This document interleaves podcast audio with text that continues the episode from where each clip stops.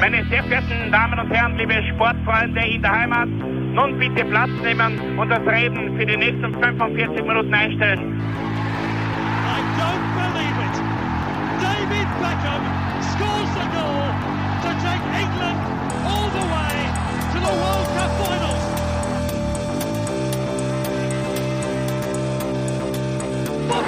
They've scored! I do not believe what I've just seen!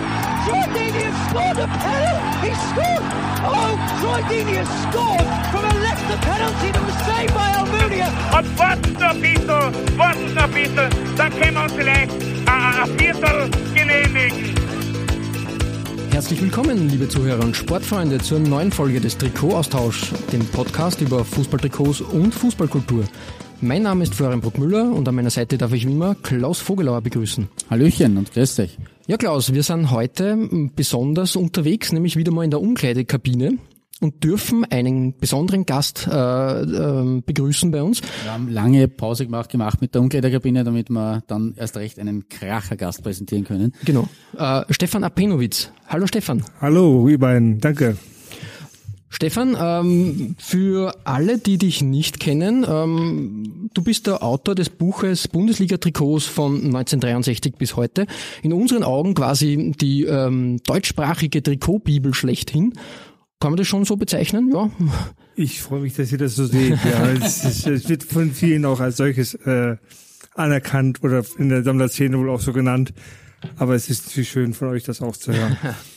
ähm, Gern geschehen. Ja, äh, erstens einmal vielen Dank für deinen Besuch. Wir sind in der äh, NV-Arena des SK in St. Pölten. Da sagen wir natürlich auch Danke, dass wir die nutzen dürfen. Und wir sind da im Pressekonferenzraum. Das ist mal ein ganz neues Feeling für uns, dass wir da so quasi wie bei einer richtigen PK sitzen.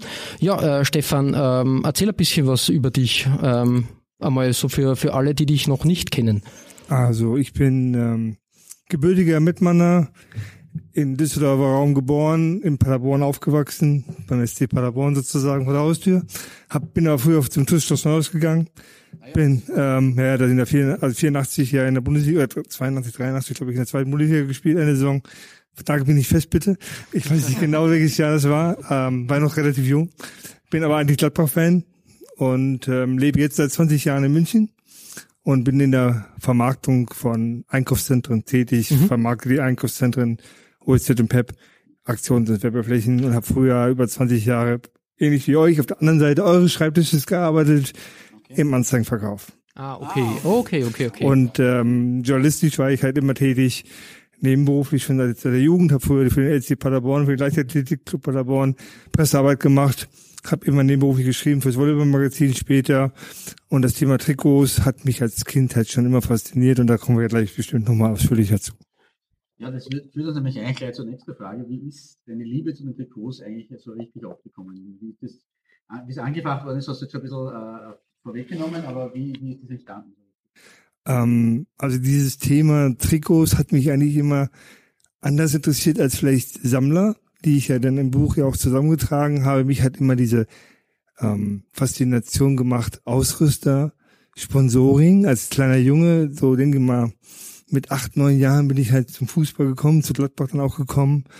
Ähm, und habe dann halt als Kinker Sonderhefte immer und habe jede, ja genau, ne, Pflichtlektüre vor der Saison, damals halt noch viel mehr als heute. Ich glaube, weiß ich, ob der Jugendliche, ich habe das in meinem Vorwort ja auch geschrieben. Ich weiß nicht, ob ein heute junge, äh, junger, zehn Jahre alt, sich ein Kicker Sonderheft noch kauft, um da zu blättern. Ich glaube nicht mhm, mehr in glaub, der Form wie früher, aber wir, mhm. für uns war es, wie gesagt, Pflichtlektüre. Und ich natürlich bis heute mir das besorge, das, das Buch, also das Heft, aber klar in der heutigen Zeit.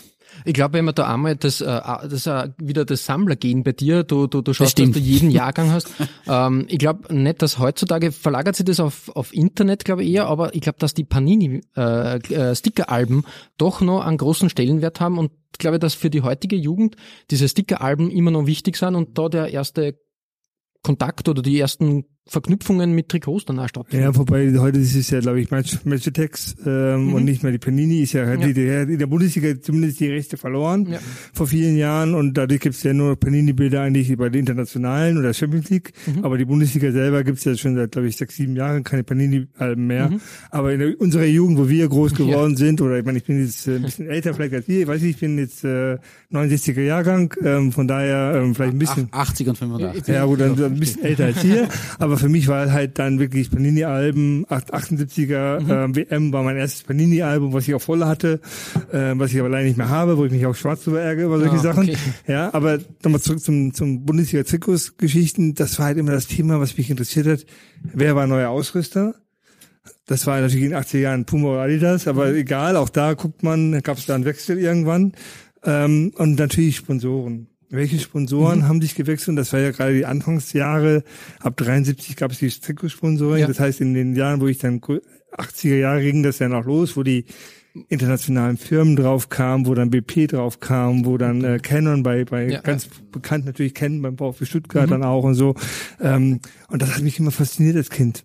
Aber dass das mal ein Buch wird, habe ich natürlich damals nie, nie erahnen können. Aber es spielt ja möglicherweise auch in deinen Brotberuf hinein, weil als Anzeigenverkäufer Ja, klar. Das es ist halt, was, gut. ich bin als Sammlertyp, man hat Stier, Sternzeichen Stier ist man auch bekannt als Sammler. ja, das kann ich bestätigen. Ja, ja genau. Und ähm, ich bin natürlich auch ähm, vor allem ein Printsammler, muss ich dazu sagen. Also Print natürlich dadurch aus meinem Beruf, Ja. als, als Zeitschriften, Bücher, ist das halt natürlich mehr als Trikots, wobei Trikots mich halt immer fasziniert haben. Und auch am Fernsehen habe ich natürlich dann oft immer darauf geachtet, gerade bei gerade vor ein paar Wochen halt die erste Pokalrunde. Ja, ja bin ich aber die- ich bin eigentlich kein großer Sky-Konferenz-Gucker. Aber ich hatte Langeweile an den Wochenende und dann habe ich halt Sky-Konferenz Pokal, erste Pokalrunde geguckt. Ähm, und dann guckt man auf die Ausrüster. Die großen kennt man ja. Erste Liga, zweite Liga, weiß aber dritte Liga oder Ja, Amateurvereine. dann- genau, genau, Und dann stellst du fest, wie viel Jum, wie viel Juma da rumläuft, Ja, wie viel, das Ma- gestern bei- wie, viel. Macron da rumläuft, wie viel unbekannte kleinere Ausrüster vielleicht sogar noch existiert, die man gar Ja, nicht auf dem ja, Radar hat. Ähm, das finde ich dann halt spannend. Das ist aber auch erst gewachsen, muss ich ganz ehrlich sagen. Ähm, die Idee zu dem Buch habe ich schon seit zwölf Jahren. Also ich habe das bei der WM 2006 äh, irgendwie ist das Tico kam das bei mir auch klar solche Ereignisse habt ihr ja auch schon Ja, bei euch im Podcast ja ausführlich besprochen WMs das ist immer so ein Kitzel wo man wo man halt dann auch das Thema nochmal aufgreift. Und dann gesagt hey es gibt doch überhaupt nichts historisches zu dem Thema. Und weil ich halt gesagt, mein Thema ist Ausrüster und Sponsoren. Die Trikots an sich solche gar nicht mal so sehr, sondern wirklich das Thema.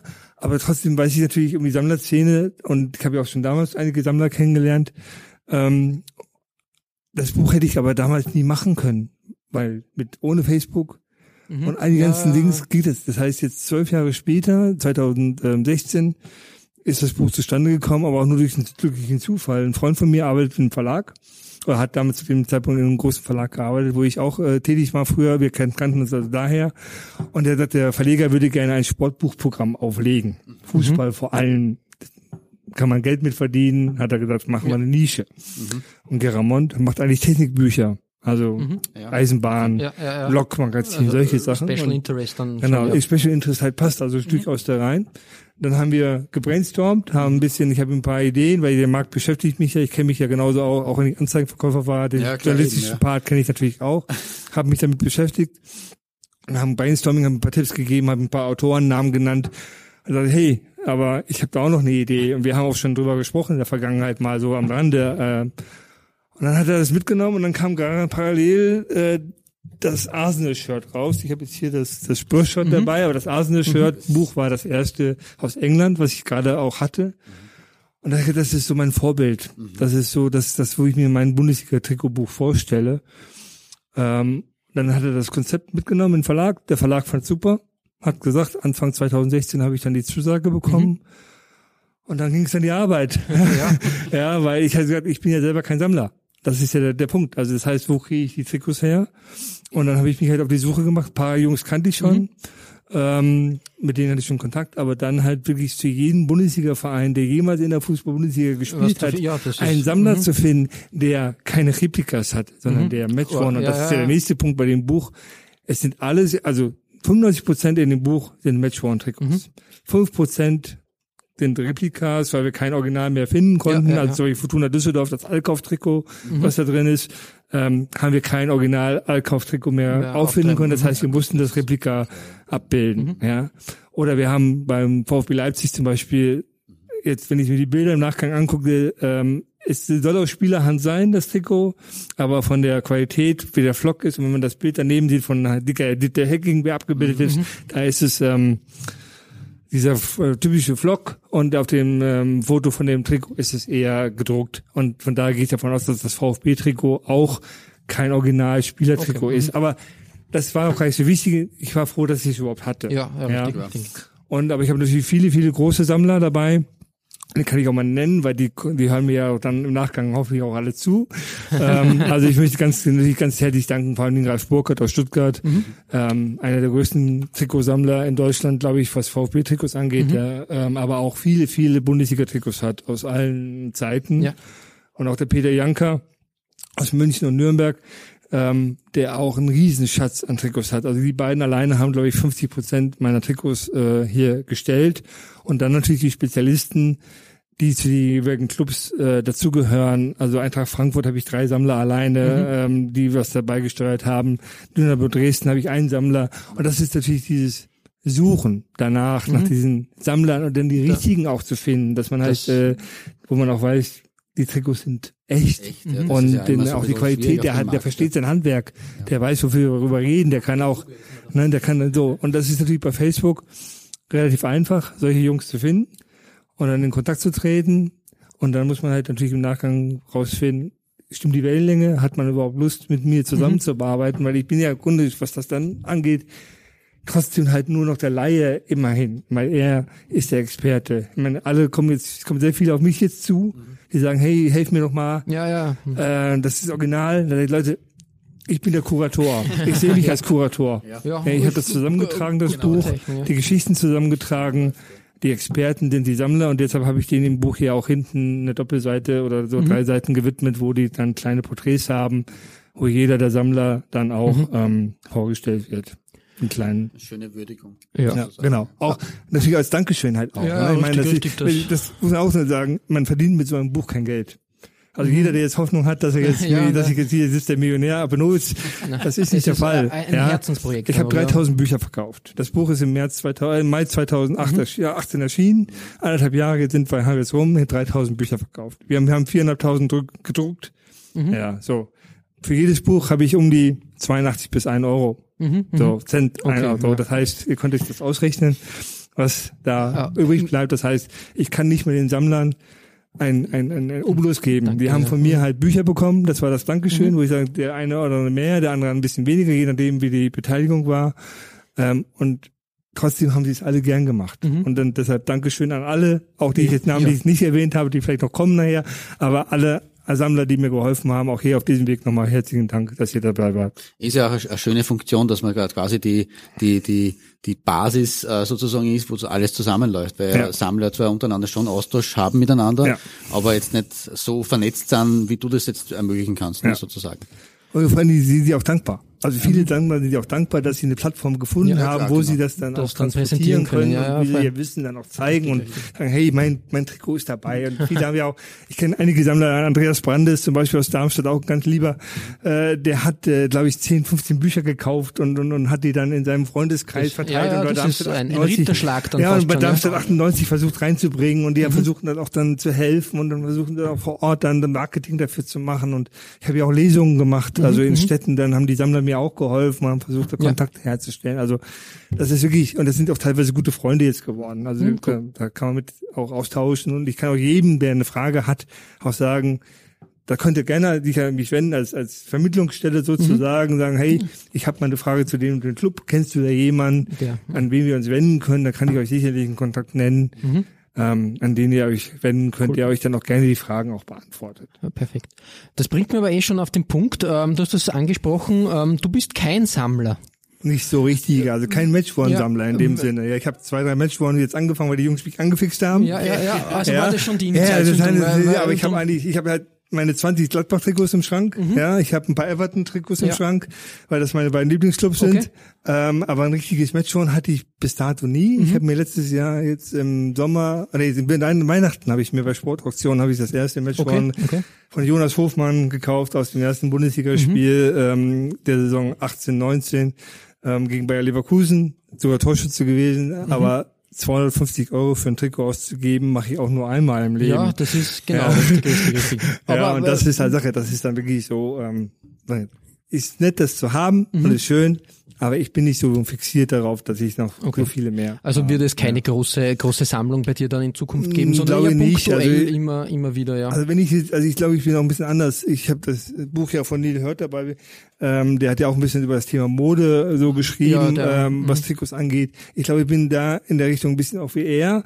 Ähm, wenn ich mir eine Sammlung aufbauen würde, würde ich wahrscheinlich sowas machen, Trikots, die mir richtig geil gefallen. Mhm. Also sage, mit dem hey, persönlichen Touch. Ja, dann oder oder genau. wo ich halt sage, der Spieler, den Spieler finde ich geil. Ja. Ich war ein großer Fan ähm, von Viali zum Beispiel. Okay, ja. ja. Mhm. Oder Morientes. Ja. Oder Paul äh, Poletta. Ja. Okay. Das sind so Spieler, die ich geliebt habe. Äh, und wenn ich dann mal ein Trikot haben will, dann würde ich sagen, okay, WM oder EM, da und da oder jetzt ähm, wenn wie bei Viali habe ich mal versucht zu recherchieren, gibt es von Inter gar keine gescheiten Trikots Okay, mehr okay. auf dem Markt, also Hm, Match One. Also es ist dann auch, und wenn es welche gibt, dann sind die halt Ja, in ja. einer Range, wo ich sage, also sorry. Da, da muss man aussteigen, ähm, ja. Möchte Richtig, ich richtig. nicht. Ja. Okay. Kann ich nachvollziehen, weil es mir ähnlich geht. Also ich würde das auch eher mit Spielern verbinden oder aus, aus, aus Designsicht, wenn es mir gefällt. Ja, also der Klaus und ich, wir sind ja grundsätzlich keine Matchworn-Sammler, sondern ähm, Replika-Shirt-Sammler, weil wir das auch eher aus einem modischen Aspekt her heraussehen. Also wie gesagt, ich bin dann auch eher Design verliebt und es, es reicht eh schon heutzutage, wenn man sich die Preise anschaut, die ja mit jeder Saison nun mehr äh, nur teurer werden, wenn man sich ein, ein Trikot von, von einer Mannschaft kaufen möchte. Da muss ich auch sagen, da bin ich auch ein bisschen, da bist du mehr, mehr im Moment. Im Moment äh, eher dank dir auch angefixt. Weil bei mir wird es in letzter Zeit immer mehr und immer mehr und du bist eher am, am Verwalten. Ich schaue auch, dass ich eine kleine kompakte Sammlung Genau. mit schönen Designs habe einfach und äh, da, dass nicht das exorbitant dann in die, in die Höhe schnellt. Also was ich hier faszinierend finde, ist ja, auch da gibt es ja wieder Unterschied. Ist, es gibt Leute, die kaufen sich Matchschuhe und tragen die dann trotzdem noch selber. Mhm, ja. Andere sagen auf keinen Fall, wenn ich einen Matchschuhe habe, dann darf ich Dann das nicht anziehen, ja, weil dann, dann, dann also Ja, auch ja, da ja, gibt es ja. ja unterschiedliche Ansichten Das- wieder. Also ich genau. würde, meine, abgesehen davon, dass ich in Jonas Hofmann nicht reinpassen würde, aber, aber ähm, das, das, das würde ich mir aufhängen. Also ein Trikot muss dann eventuell aufhängen, Mhm. Ja, aber ja. da fängt auch wieder die Schwierigkeiten an, wie hängt man so ein Trikot auf, ohne dass es vom UV-Licht ähm, Richtig, richtig, ja. beschädigt wird. Also der, der dann, Platz ne? natürlich auch Ja. und ja, richtig, richtig. und also der, der besagte Ralf zum Beispiel hat in seinem Haus ein Trikotmuseum sozusagen. Ja, das ist ja, alles schön, alles schön äh, versiegelt dort Ja. und, und, und, und Mit guter ähm, Alarmanlage ja, dann. Da muss man halt schon wirklich aufpassen, wie lagert man Das die Trikots auch und das, ne? Oder Genau. der Peter auch, der Ja. hat teilweise Trikots, glaube ich, hat er mir erzählt, äh, die haben so gestunken, die musst du in eine Plastikhülle tun. Weil, Wow, ähm, okay. weil die so riechen nach dem, Ja. ne, dass Richtig, man die richtig. also normalerweise draußen aufhängen kannst du sie nicht oder Voll. ja. Ich kenne das Problem, also Neil Hurd war mir schon vorher ein Begriff vor den Trikots, weil er Sneaker-Sammler war. Und da schon sehr viel in der Sneaker-Kultur, in der britischen ähm, unterwegs war, auch in Verbindung mit Britpop, das hat mich immer als, als Musikfan interessiert. Und ähm, der hat auch dann in Adidas äh, Archiven gewühlt und so Dinge. Und da muss man echt auch gerade bei den Turnschuhen aufpassen, weil die bröseln dann, der Kunststoff fängt zum Bröseln an. Und dem Adidas Archiv, ähm, da, da, da herrschen ganz arge Bedingungen. Und trotzdem kriegen sie das nicht unter Kontrolle. Also da wird vermutlich in den nächsten zehn Jahren aus den 70er Jahren der Kunststoff einfach wegbröseln. Das ist leider auch die Vergänglichkeit des Torwarthandschuhe das Ganzen. gleiche dann auch. Torwarthandschuhe ist ja, Ja, auch richtig, genau, richtig, ja. richtig. Ah, ja, ich meine, zu dem Thema Matchfan-Trikot, man, man sieht, ich habe gerade jetzt kein äh, Matchfan-Trikot aus dem Jahr 2011, glaube ich, an. Also ich trage sie, aber es passt mir auch. Also insofern, dass ich das Argument verstehe. Aber äh, Punkto Trikots und Design, wir sind jetzt ein bisschen dazu gekommen. Ähm, da kommt gleich die nächste Frage mir in den Sinn. Äh, hast du ein persönliches Lieblingstrikot und wenn ja, was für eines? Und hast du auch ein, ein äh, jetzt nicht selber wahrscheinlich, weil du es vielleicht deswegen Ja. nicht besitzt, aber ein, ein, ein, ein Shit-Trikot, was du sagst, ist das hässlichste Trikot, das du jemals gesehen hast? Also das schönste klassische, wenn man als Gladbach-Fan kommt man nicht an dem klassischen Design von von 1970er Jahre vorbei, das ja auch letztes Jahr neu aufgelegt Mhm, Ja, richtig, wurde, richtig. wo der Postbankbalken natürlich das ein bisschen äh, Ja, nicht mehr so schön macht, aber ähm, das ist natürlich eigentlich das, das das klassische, wo man sagt, das ist jetzt aus Verein, eigener Vereinssicht, äh, die man anhängt. Ist aber auch in unserer, Ja. ich glaube, 70er Jahre Folge war das bei mir mein Top 1 Trikot. Also insofern Du bist da ein großer, bin ich da auch, Fan ja, von stimme ich da ja. auch Und zu. sonst bin ich halt ähm, ein großer Fan von Inter Mailand Trikots in Blau und Schwarz. Die finde ich super. Und ich habe einen guten Sammler, der nie vorkommen konnte, der aber VfL Osnabrück äh, Sammler ist. Und der VfL Osnabrück hat in den 80er Jahren hatte der Ja. pink, äh, lilafarbene Mega-Trikots von Puma. Ist es zufällig der, der Brückenstoff.de Ja, genau, Brückenstoff, der- haben wir der nicht Chris Papst, ähm. Also was der da teilweise an, an, an lilafarbenen Puma aus Ja, ja, den 80er der- Jahren hat mit, mit feiste Feuerwerk und, und was, also das, die finde ich super. Also da muss ich Ja. den sagen. Ähm, hässlich in sich kann ich gar nicht sagen. Also klar, es gibt Trikots, die mir nicht gut gefallen und viele sagen ja, dass das VfL Bochum Trikot wäre das hässlichste Trikot, was jemals ähm, dieses Faber-Trikot, Ja, richtig, ne? richtig, wäre eines der hässlichsten überhaupt. Ich finde es gar nicht, ich finde es ziemlich knallig Ja, sogar. ja, ja. Ja, also bei mir ist es nicht in den Top äh, 10 der, der, der, der hässlichsten Trikots. Aber ich wüsste jetzt auf den Schlag nicht zu sagen, das und das ist jetzt ähm, das hässlichste oder was mir untergekommen ist. Mhm. Ja. Ähm, du hast es schon angesprochen, die 80er haben die äh, fasziniert. Gibt es irgendein, äh, sind die 80er Jahre deine Lieblingsepoche, was Trikotdesign Nein, betrifft? 90er. 90er, ja. Da, Also das haben das- wir, Gute, gute Wahl. Weil, weil, weil nee, 90er ist einfach ganz klar, klar, 80er Jahre, das heißt du halt nur Adidas und Puma. Mhm. Ähm, da ist natürlich relativ langweilig natürlich auch oft, weil die Mhm. Ja. gleichen Templates ja über viele Jahre ja auch getragen wurden.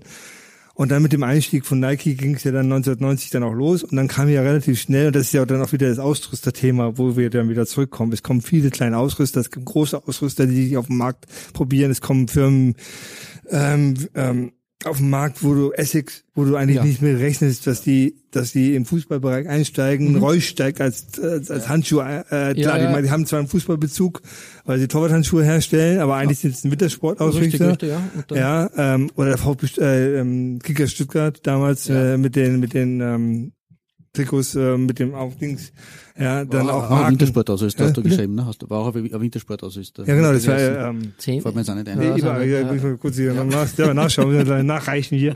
Ähm, den Namen ist vergessen, aber die waren auch reiner Wintersportausrüster eigentlich und ähm, das hat mich halt fasziniert. Solche Sachen, ähm, Ehrbacher. genau, Erbacher. Erbacher haben wir, Erbacher, genau, die genau. waren Ski aus äh, Genau. Erbacher genau, war das. Und das ist ja auch ganz gutes Thema. Erbacher ist halt so schwer, noch was zu finden. Das ist ja auch von Punkt bei der Recherche. Dann Mhm. halt, du begibst dich auf die Suche nach den Firmen oder auch der ähm, Julian Schnebs hat mir geholfen, der Rapid ähm, bei der Firma Tro. Ja, Mhm. Ja, die, Tro haben ja ist, auch, die waren ein- ja auch ein- zum Beispiel, sind die auch im Buch kurz genannt worden. Ähm, die haben in den 60er Jahren den HSV äh, Trikots, also der HSV hat in den Trikots gespielt, aber keiner wie weiß, wie die da hingekommen sind. Warum hat der HSV in Trikots gespielt?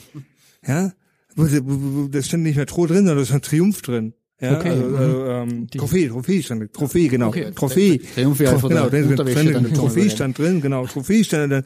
Und dann bis ich erstmal rausgefunden, dass Trophäe Tro ist und wo die herkommen.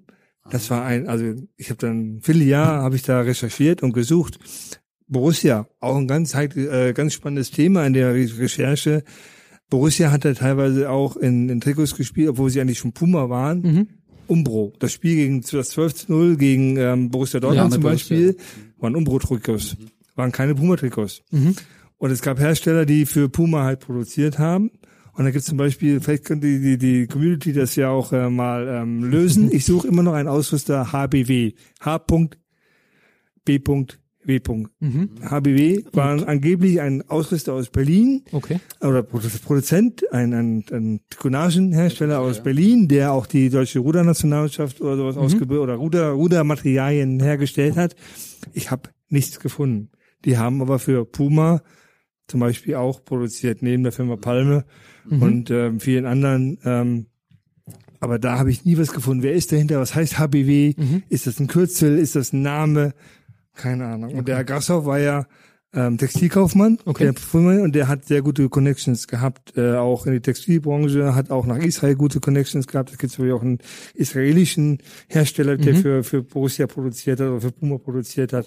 Also da sind so viele kleine Sachen Ja, dahinter, wo man gar nicht ähm, weiß, was da alles hintersteckt noch. Ja. Mhm, Und das ist, das ist, was mich fasziniert. Da gehe ich dann auf Suche, da kommt bei mir der journalistische Instinkt dann durch, wo ich dann am liebsten nur recherchieren würde. Äh, Grätsche nur kurz rein, Klaus. Äh, Du hast schon angesprochen Essex, weil ich bin großer Essex-Fan. Ähm, Die Marke hat mich immer fasziniert.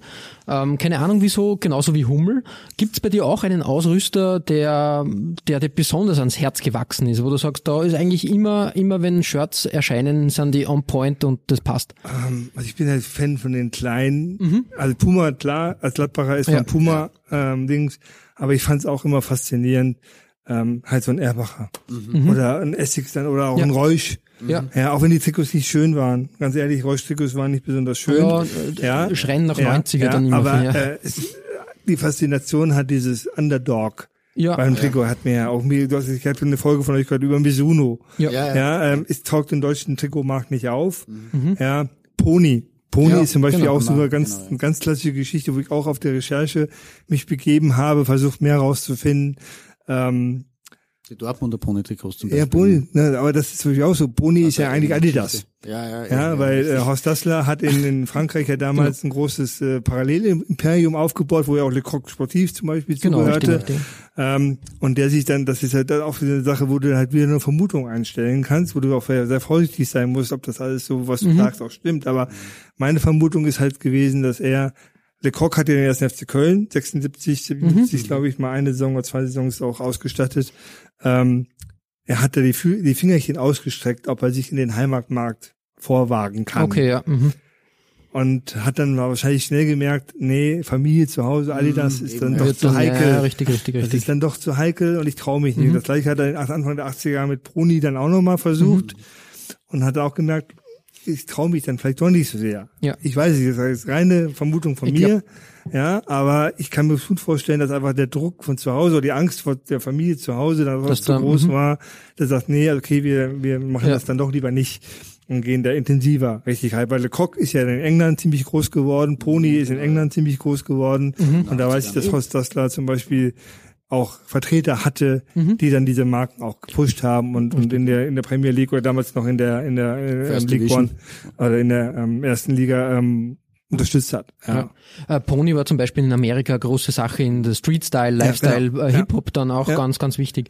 Äh, und ich glaube, dass auch Arena, diese Schwimmmarke, Ja. auch, glaube ich, so der Versuch war, der, der, der von, von Adidas da irgendwie andere Gefilde zu erschließen. Ja gut, aber das ist genau, das ist aber alles Horst Dassler. Ja, ja, Ne, das genau. ist genau, also das muss man, äh, Ja, also ja, genau, Adi richtig, in Herzogenaurach war ja relativ vorsichtig und war ja vor allem Schuhmacher.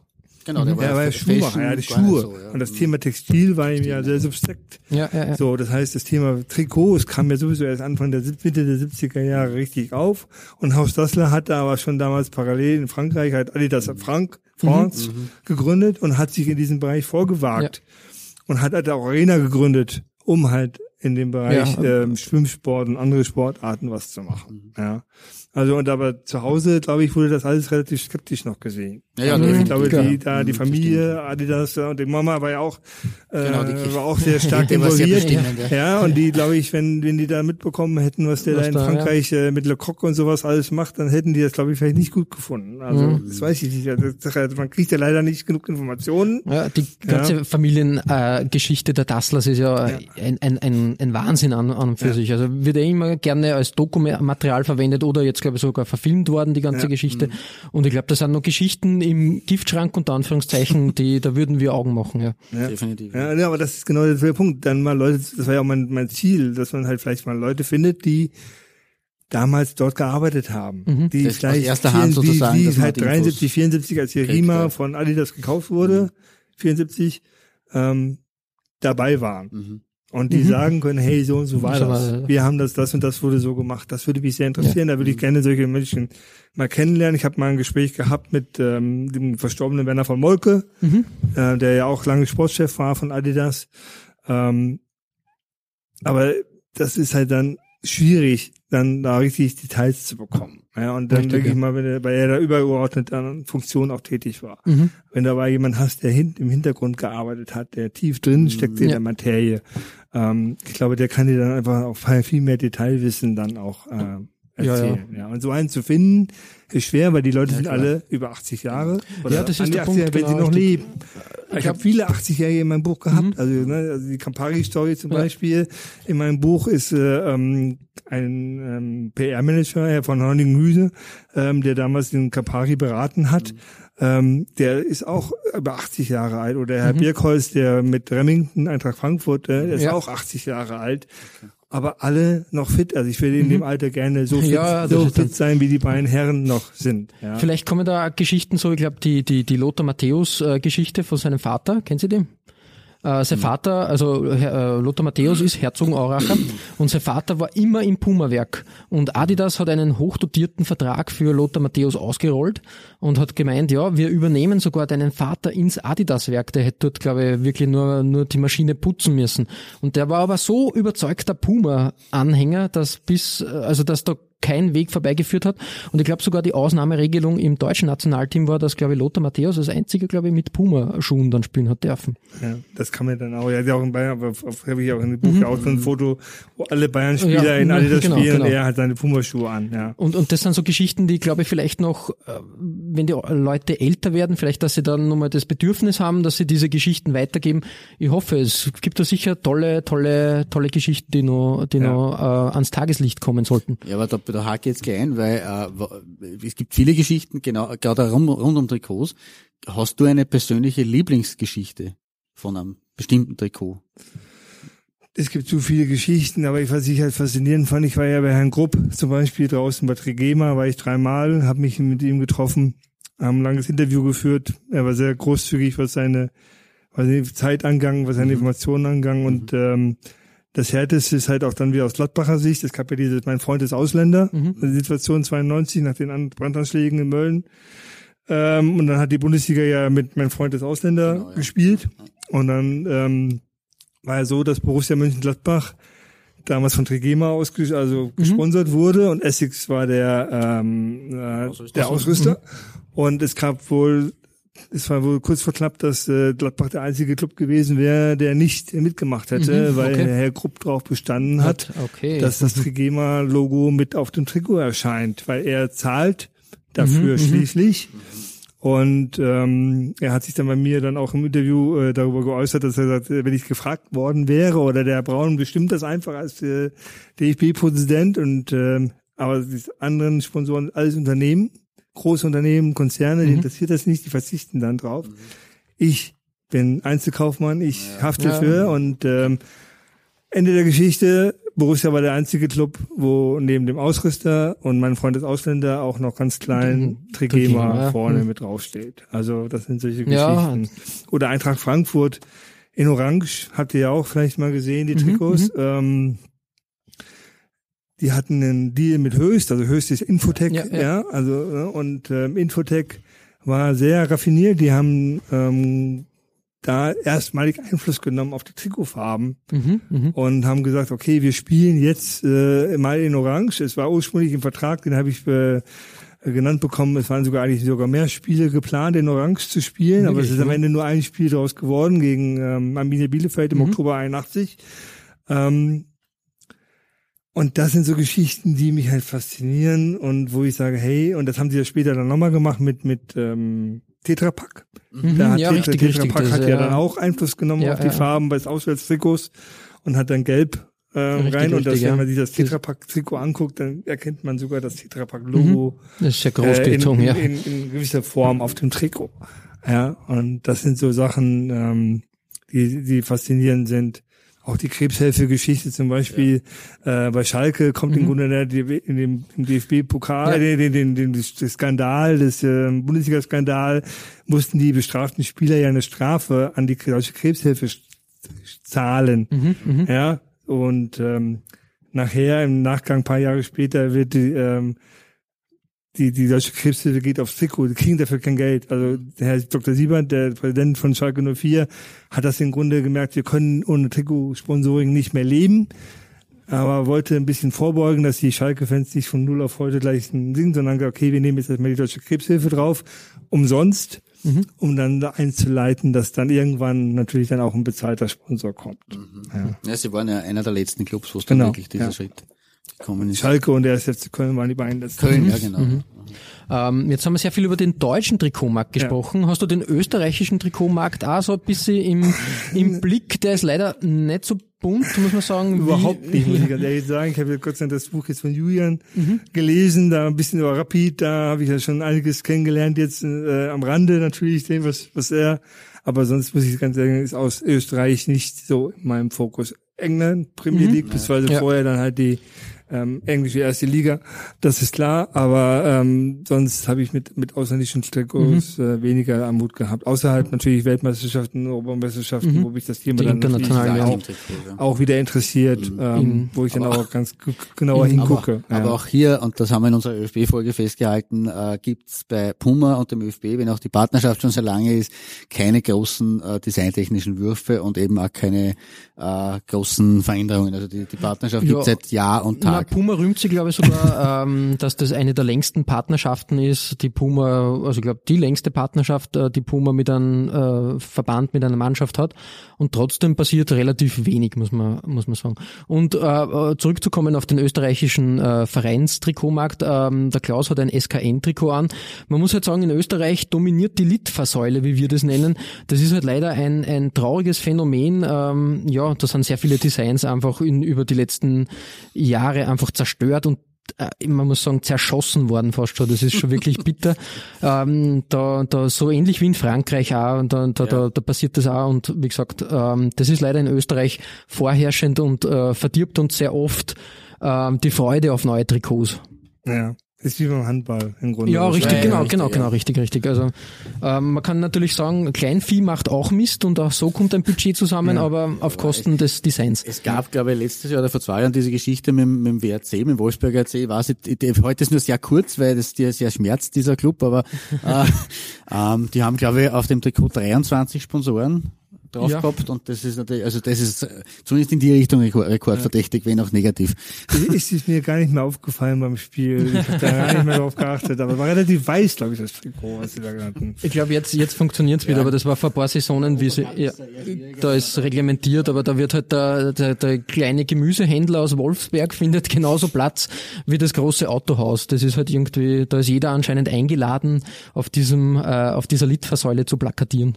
Punkt äh, Ausrüster. Du hast gesagt, Ausrüster sind so, ein- so ähm, ein Thema für dich oder ein Punkt für dich, wo du sagst, das hat dich eigentlich dazu gebracht, auch unter anderem äh, zu den Trikots.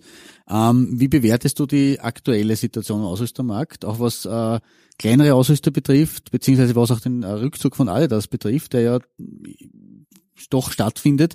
Ist der negativ zu bewerten? Ist der positiv zu bewerten? Wie siehst du das? Also ich, äh, man muss ja vorsichtig sein mit solchen Aussagen. Aber ähm, ich denke mal, um das diplomatisch zu sagen, dass Adidas sich keinen Gefallen tut. Dass sie, dass die Politik, die sie jetzt aktuell betreiben, dass sie die großen Clubs bevorzugen und in der Bundesliga, Ja. in der Fu- Fußball-Bundesliga im Grunde nicht mehr stattfinden, außer Ja, beim. HSV und beim FC Bayern, in der zweiten Liga Mhm. dann beim HSV. Ähm, aber es ist ein globales, sie sehen sich als ein globales Unternehmen.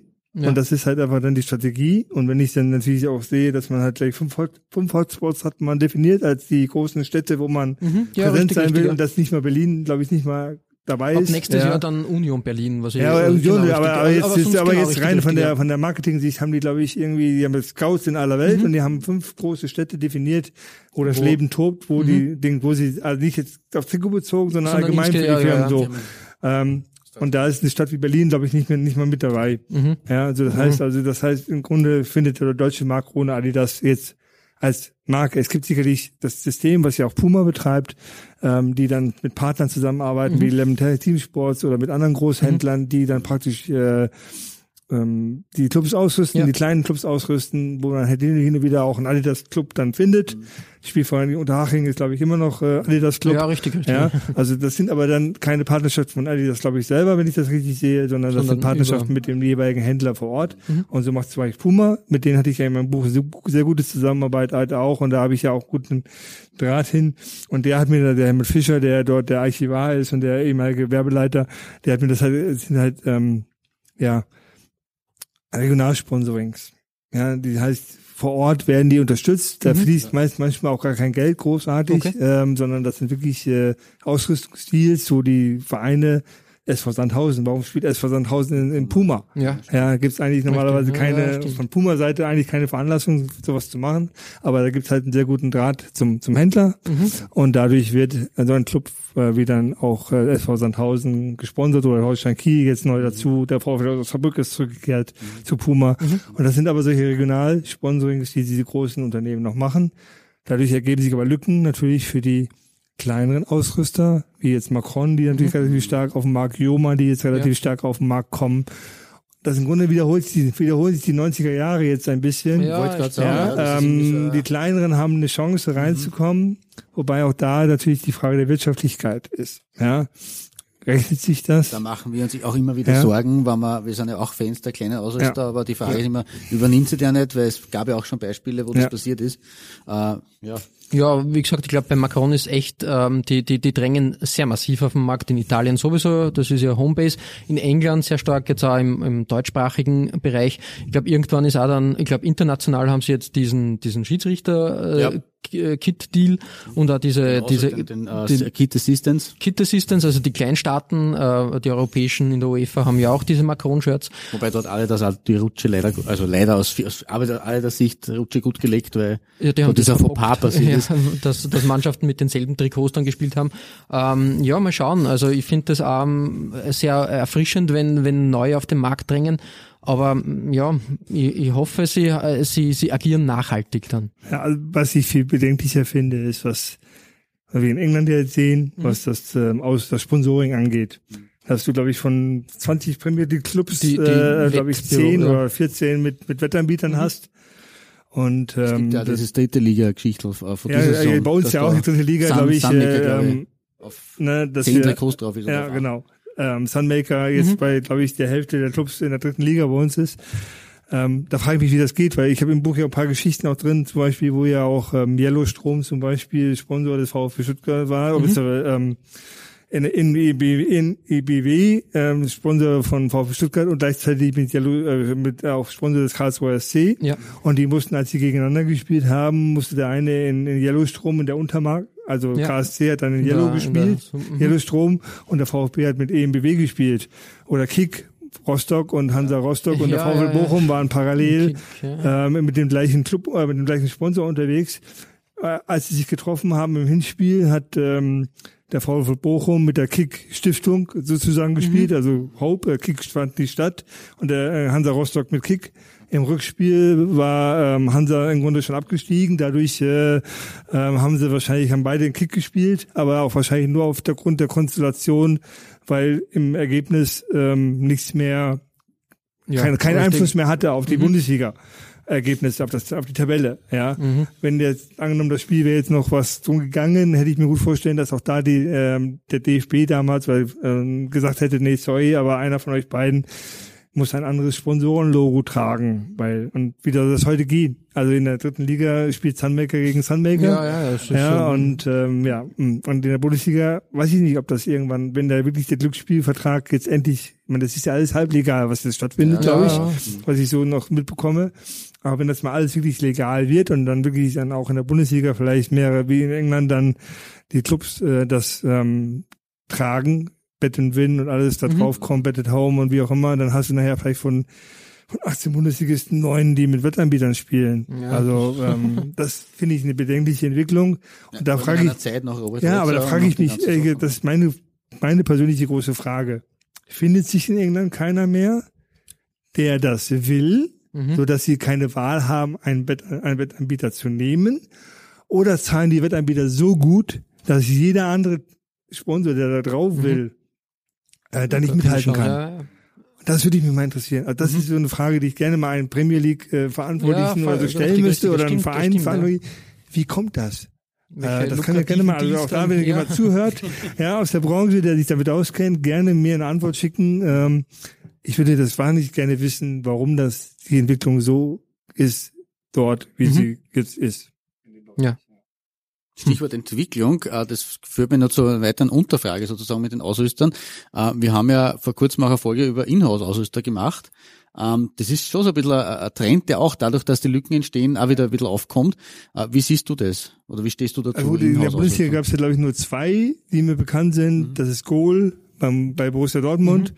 Der, die ja auch nicht, was auch nicht funktioniert hat. Ja. Ähm, und dann dieses eine Jahr mit Faber, wo Faber ähm, beim VfL Bochum äh, sich als ähm, Ausrüster und Sponsor gleichzeitig, wo ja auch das, dieses wunderbare bunte Trikot zustande kam, ähm, war. Ich kann mir schon vorstellen, dass es in Zukunft äh, durchaus interessant sein könnte. Auf der anderen Seite habe ich jetzt bei der Recherche und bei dem Schreiben des Buch, die Vereine interessieren sich nicht großartig für das Thema Trikots. Also wenn man sieht, ich habe in meinem Buch ja, glaube ich, zwei Vereine, die mir geholfen haben, das sind alles Sammler. Der, Ja. ähm, der Hamburger SV und Arminia Bielefeld. Waren die beiden, und Eintracht Braunschweig. Drei, das waren die drei einzigen Clubs, die mir geholfen haben, weil sie selber in dem Bereich gut ausgestattet waren, was Trikots anging, was Matchworn anging und so. Alle anderen Clubs haben da wenig oder keine Zeit oder kein großes Interesse oder, oder, oder das ist auch jetzt, wenn man das so hört, viele Sammler machen sich ja darüber Gedanken, wo geht meine Sammlung hin, wenn ich mal sterbe. Mhm. Ja, meine Kinder wollen das nicht, ja. ich habe dann die riesen Dinge, ja, ähm, was mache ich damit? Und wenn man dann sagt, okay, hey, du verkaufst doch an den Club. Sorry, der Club hat da kein großes Interesse dran. Also die meisten Clubs. Ja, ich möchte ja, jetzt ja. keinen über einen, auch da wieder keinen über einen Kamm scheren, ja auch vorsichtig sein. Aber ich habe bis jetzt, was ich jetzt gehört habe, von Leuten, dass die Clubs eigentlich da wenig Interesse haben. Und wenn ich Sammler höre, sprechen höre, die miteinander reden, wo dann der Club auf sie zukommt, wir hätten gerne das und das für eine, für eine Ausstellung, dann ist der Gegenwert oft sehr gering. Das Mhm. heißt, die kriegen dann vielleicht einmal mal eine, dann kriegen dann einen relativ st- strikten Vertrag vorgelegt, Ja. mit Rückgabe und so Sachen. Und dann, aber im Gegenwert kriegen sie dann vielleicht mal ein, ein, ein Pokalspiel oder ein Bundesligaspiel Karten dafür. Ja, das ist schon. Ähm, nett, aber dann sagt der Sammler auch, warum soll ich dir Ja, das dafür geben? Es, es warum soll ich? Wertschätzung Ja? aus, ne? Ja, also da muss man dann auch als Club sagen, okay, komm, Dauerleihgabe und du kriegst einen Gegenwert, der angemessen ist Mhm. dafür, dass du uns das Trikot für eine Dauerausstellung zur Verfügung stellst. Mhm. Und das ist, dann merkt man halt, aber wenn ich was will vom Sammler, dann ist das die Bereitschaft äh, groß, heißt schnell, am besten schnell, schnell, aber wenn ich dann was geben soll, ist das Mhm. Dann ja, manchmal mhm. eher, ähm, naja, Mhm. nicht so einfach. Weil ich gerade in deinem Buch noch geblättert habe, nebenbei, denn du hast ja mit dem Peter Rollmann auch gesprochen, der also äh, vom Merchandising äh, Verkauf äh, sind es nur mal 15 Prozent, die durch Trikots reinkommen. Also insofern ist der Stellenwert des Trikots an sich Aber es liegt an den Clubs. Also Ja. da, beim FC Bayern ist zum Beispiel dieser Wert relativ gering. Mhm. Aber die haben ja auch über 1500 Produkte im Katalog Ja, ja. oder so. Aber beim Drittligisten ist der Anteil des Trikots wieder relativ hoch. Mhm. Da hast du dann halt 50 bis 60 Prozent des Merchandising-Umsatzes, der auf das Trikot geht. Mhm. Und bei anderen Clubs halt auch. Oder man sieht es ja in der Diskussion auch bei meinem Lieblingsclub. Ich meine, der gelbe Balken ist nicht besonders beliebt Ja, ja. gewesen. Ja, das ist halt der, der hasst dich ja an hier, das ähm, und ähm, und da habe ich mich auch oft gefragt und ähm, warum kann man nicht mit dem Sponsor mal reden und sagen, mach doch die Farbe andere, du verkaufst dadurch garantiert 150.000 Trikots mehr Ja, ja, oder vielleicht sogar noch ja. mehr. Ja, Oder zumindest ein bisschen ein Gespür für die Platzierung des, des nee, das, das kann, da kann man, da kann man dem Club keinen Vorwurf machen, Mhm. das kann es halt nicht. Aber, aber aber, ich sehe es bei anderen Clubs ja Mhm. auch, da geht es.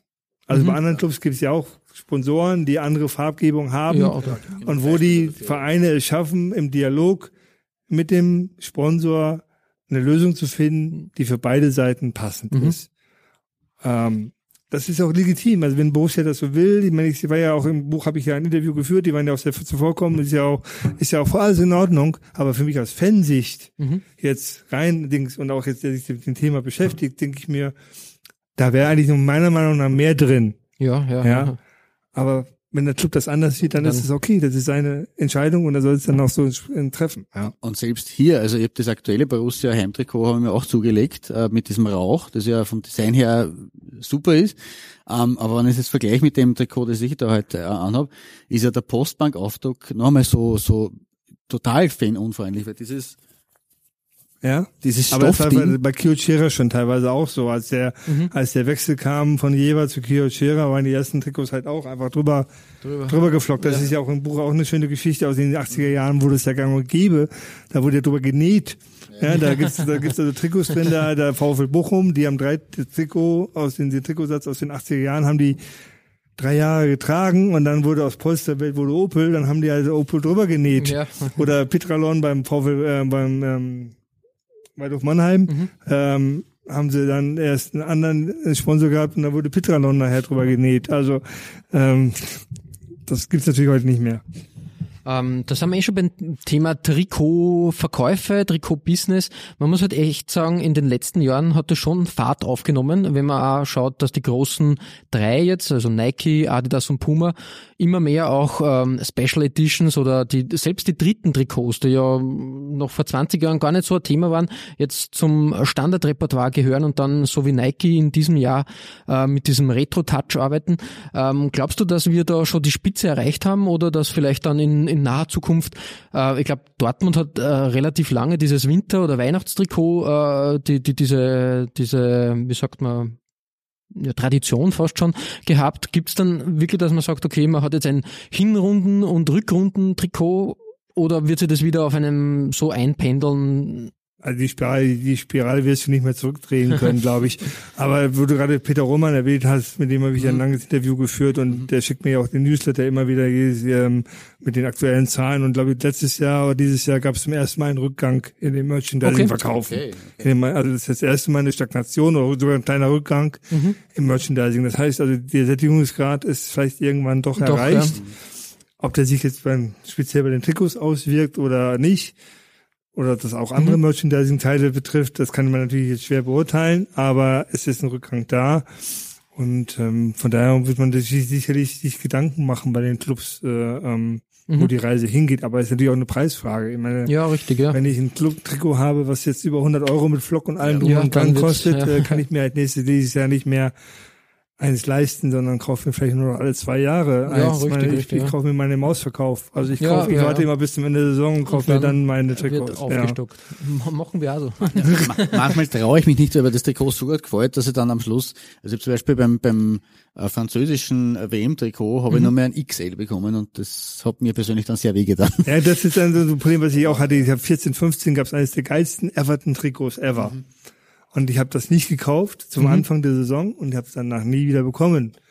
Ich habe es jetzt als Match One oder mhm. nicht mehr so als, glaube ich, als, als Fanshop-Version äh, okay. äh, mal irgendwie von einem Sammler getauscht mit einem anderen Trikot, weil ich unbedingt haben wollte, aber es passt, ich passe halt nicht rein, mhm. weil es einfach ein Mirallas äh, Trikot ist. Ja. Aber ich wollte das Trikot trotzdem haben, weil es vom Design her einfach das schönste Everton-Trikots ever war. Ja. Aber wenn du da nicht aufpasst, und dann zu spät bist, Eben. dann kriegst du es halt nicht mehr. Ja, richtig. Also, ja, also Ausverkauf hin oder her, aber manchmal muss man halt auch. Das ähm, passt ganz gut bei Everton, weil ich habe dieselbe Geschichte. Äh, ich glaube, du hast mein Everton äh, geerbt. geerbt. Das war mir zu groß. Das war das Le Coq Sportif schwarz mit den pinken Querstreifen, Nadelstreifen. Ähm, die war super. Und dann hat natürlich der Jäger und Sammler in mir wieder hervorgekommen und äh, die die die Angst, dass man das nicht mehr bekommt. Ich habe es dann Gott sei Dank bekommen, aber mit dem spielt auch ein bisschen die Branche dieses, äh, irgendwann ist dann diesen Limited Runs und irgendwann ist dann aus und kauft es jetzt, sonst gibt es nicht mehr. Auch das ist ein gutes Beispiel. Ich habe beim VfB Stuttgart diese, ähm, glaube was jetzt äh, Fantastisch, Fantastischen Vier ja, Edition, ja, ja. die schwarzen, diese Genau, Links. richtig, richtig. Ja. Ähm, fand ich auch super, obwohl ich kein mhm. VfB-Fan bin. Ich bin ich mag den VfB, ich bin mhm. großer Sympathisant des VfB, aber ich bin jetzt kein Fan. Aber da habe ich mal das auch das irgendwie das Verlangen gehabt, das Trikot möchte ich eigentlich haben. Ja. ja gibt's aber nur für Mitglieder, wie auch mhm. immer. Und dann habe ich halt den Ralf gefragt als ja, VfB-Fan und dann als VfB-Sammler. Sagte er, warte mal ein paar Monate. Und dann, ja. dann kriegst du es für, wenig, für weniger. Ja. ja. Es wird jetzt, ich glaube, vor ein paar Tagen ist das tote Hosentrikot äh, von ja, Fortuna, Fortuna wieder präsentiert. Das wird auch ein Kassenschlager und ja. Ist auch designmäßig was ja gelungen. Ja, finde ich auch gelungen, ja, genau.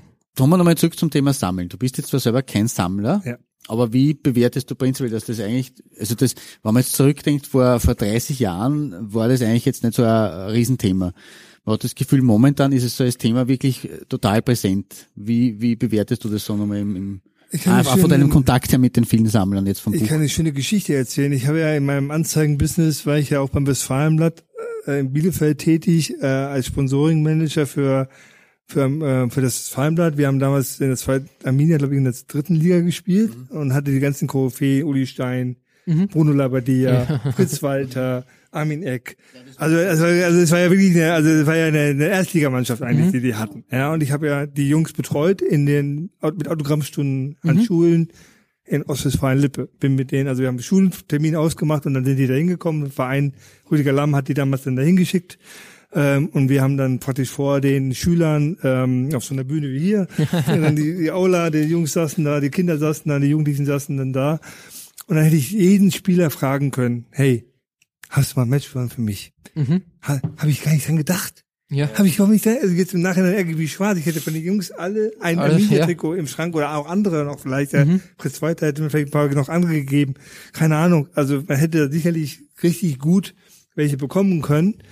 Hab das aber gar nicht so, gut klar, vielleicht war ich nicht der Sammler, aber auch das, glaube ich, das war Mitte der 90er Jahre. Das Thema war auch bei anderen, glaube ich, noch nicht so präsent, fix. oder? Ja, genau. Ja, Ja, also die richtig harten Jungs, klar. So, und, Mhm. und, und die haben dann schon angefangen in der Zeit, aber der normale, glaube ich, nicht. Und ähm, von daher ist es heute auch das, was mich mich persönlich stört und das glaube ich auch, was die Sammler ja auch oft äh, artikulieren, ähm, öfter mal die die guten, die die die- mit denen ich auch im Buch jetzt zusammen, ich keine guten schlechten Sammler, aber für denen, die ich jetzt zusammenarbeite, ähm, die sind ja auch alle, alle schon älter, nicht mehr die Jungen und die haben wirklich aus Leidenschaft zum Trikot und heute habe ich manchmal den Eindruck, es geht aber auch ums Geld. Mhm. Also viele stellen sich ins Stadion und fangen ein Trikot und dann hast du zwei Minuten später bei eBay. Auf eBay, drin. ja, richtig, richtig.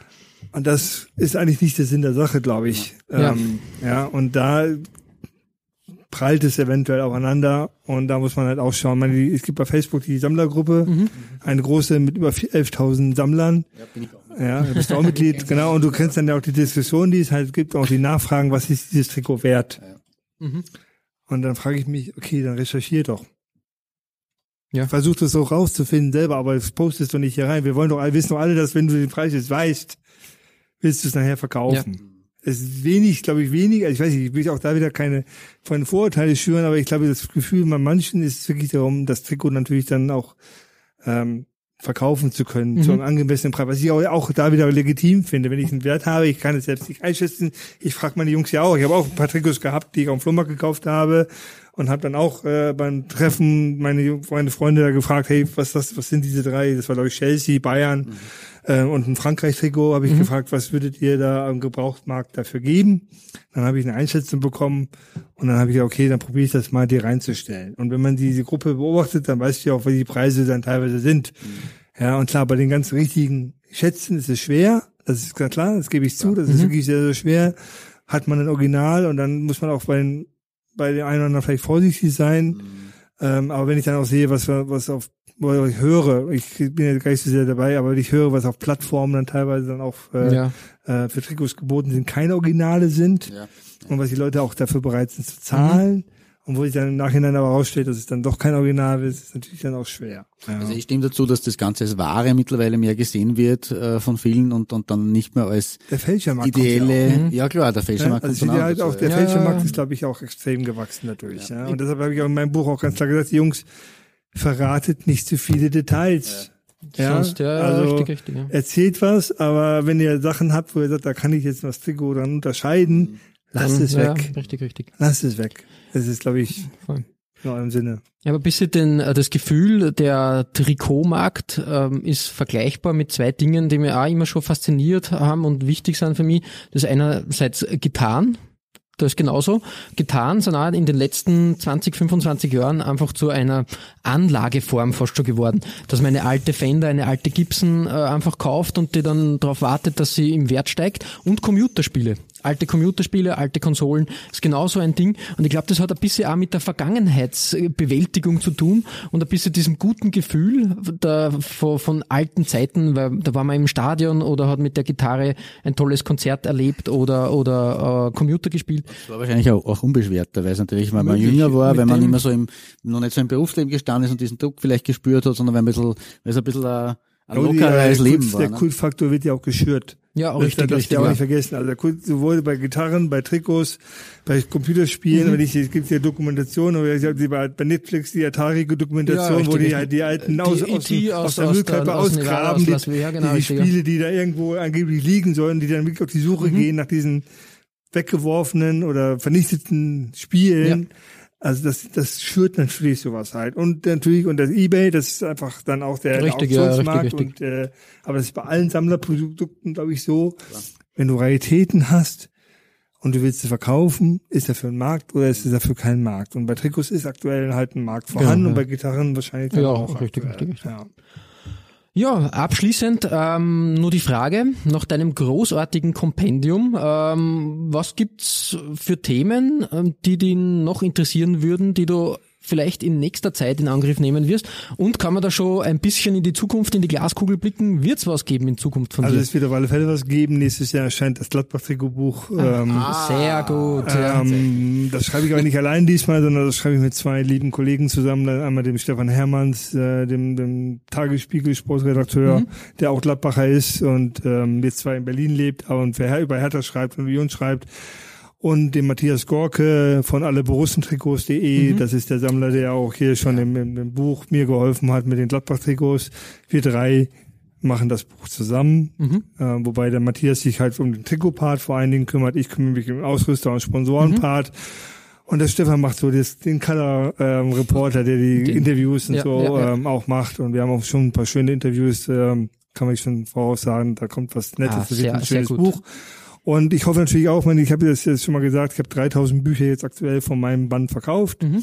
Ähm, ich würde mir natürlich jetzt wünschen, dass äh, der eine oder andere das vielleicht als Weihnachtsgeschenk jetzt für sich selber Genau. noch äh, entdeckt. Ja, Fall. entdeckt, also ein bisschen Werbung dafür noch machen darf hier, ähm, weil ich würde natürlich schon ganz gerne eine zweite Auflage machen, weil nämlich ein Thema, und das ist natürlich bedauerlich im Nachgang, ich habe halt keine Torwarttrikots drin. Mhm, okay. Und das würde ich gerne nachholen. Noch, ja. da Das macht ein- aber, ein das macht aber nur in der, in der nächsten Auflage Sinn, dass man halt dann sagt, okay, wir ergänzen, ergänzen das Buch nochmal Mhm.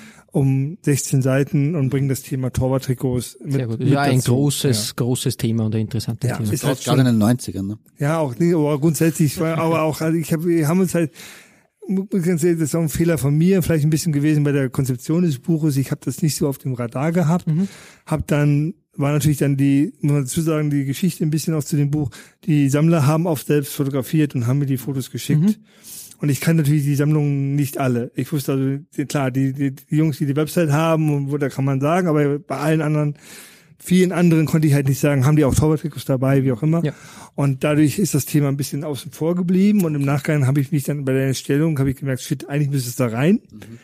Aber dann war es natürlich schon zu spät und dann konnten wir es nicht mehr reinnehmen. Aber es war ganz klar Fokus, wenn es eine zweite Aufgabe, Auslage geben sollte, würde ich gerne ein Thema ähm, Torwart-Trikots ergänzen. Und natürlich ist die Zeit seitdem auch schon wieder weitergegangen. Wir haben ein paar schöne, tolle Geschichten wieder erlebt. Ja. Ein paar Sondertrikots, die wieder getragen wurden, die man natürlich dann auch vorstellen kann. Also von daher würde ich mir schon wünschen, dass vielleicht irgendwann in ein, zwei Jahren dann eine zweite Auflage möglich Update ist. gibt. Ja, aber dafür muss erst die alte Weg. ja. ausverkauft sein. Ja. Gut, also, aber als Input auch noch von unserer Seite, weil wir haben ja auch schon Tormann-Trikots-Folgen gehabt. Äh, vielleicht bringst du auch noch zwei Seiten Schiedsrichter-Trikots unter. Äh, das ist aber dann, glaube ich, den, weiß ich, das wäre mal interessant, da kann man auch das Feedback von der Sendung ab, abwarten. Ist das Thema Schiedsrichtertrikots wirklich so spannend, dass es in so einem Buch Platz finden sollte? Was ich viel spannender finde, was ich auch nicht drin habe, wo es auch zu spät war, auch wieder bei der Recherche, das sind so Dinge, die bei der Recherche halt auftauchen, Badges. Mhm, Badges, ähm, Bundesliga-Badges Ja, an solche ja. Sachen oder auch so Sponsoren-Badges oder Sonder. Mhm. Jetzt haben wir, jetzt hat ja jeder einen Trikotsponsor, Ärmelsponsor, aber in den 90er oder in den Nullerjahren, als das dann aufkam, gab es ja Sondersponsoren oder war hin und wieder mal eine Sonderaktion. Mhm. Und ähm, das habe ich zum Beispiel in der Form gar nicht so exzessiv. Ich habe das zwar bei den Geschichten mit dabei, also wo die Trikots das hatten, aber auch da könnte man natürlich einen kleinen Exkurs machen. Mhm. Und einfach die Geschichte des Bundesliga-Badges zumindest erklären. Ja, wie ja, der, ja, wie der richtig, entstand, ja. warum, wie der sich entwickelt hat von Ja, dem Logoentwicklung, ja, Kreisding genau, bis richtig, heute ja. dann so. Und das ist eine Dinge, die fehlen und die kann man sicherlich in so einer zweiten Auflage könnte man die sicherlich auch nochmal aufgreifen und sagen, komm, machen wir. Ja. Ah, cool. Also es wird was, äh, also die, die Zukunft schaut rosig aus. Genau. Und ich bin natürlich immer weiter am Suchen und schauen und ähm, mal gucken, was noch alles kommt. Ja. Ja, cool. Wir sind gespannt. Wir sagen auf jeden Fall Danke, für, danke euch. äh, für das Interview. Danke, dass du dir Zeit genommen hast, nach St. Pölten zu kommen. Es hat uns sehr gefreut. Es war wirklich informativ, genauso informativ halt wie, wie dein Buch. Eine direkte Genau. Kaufempfehlung. Ja. Und äh, ja, wir sagen Danke und äh, verbleiben wie immer mit sportlichen Grüßen Gut, Shirt. und bis bald. Bis bald. Baba.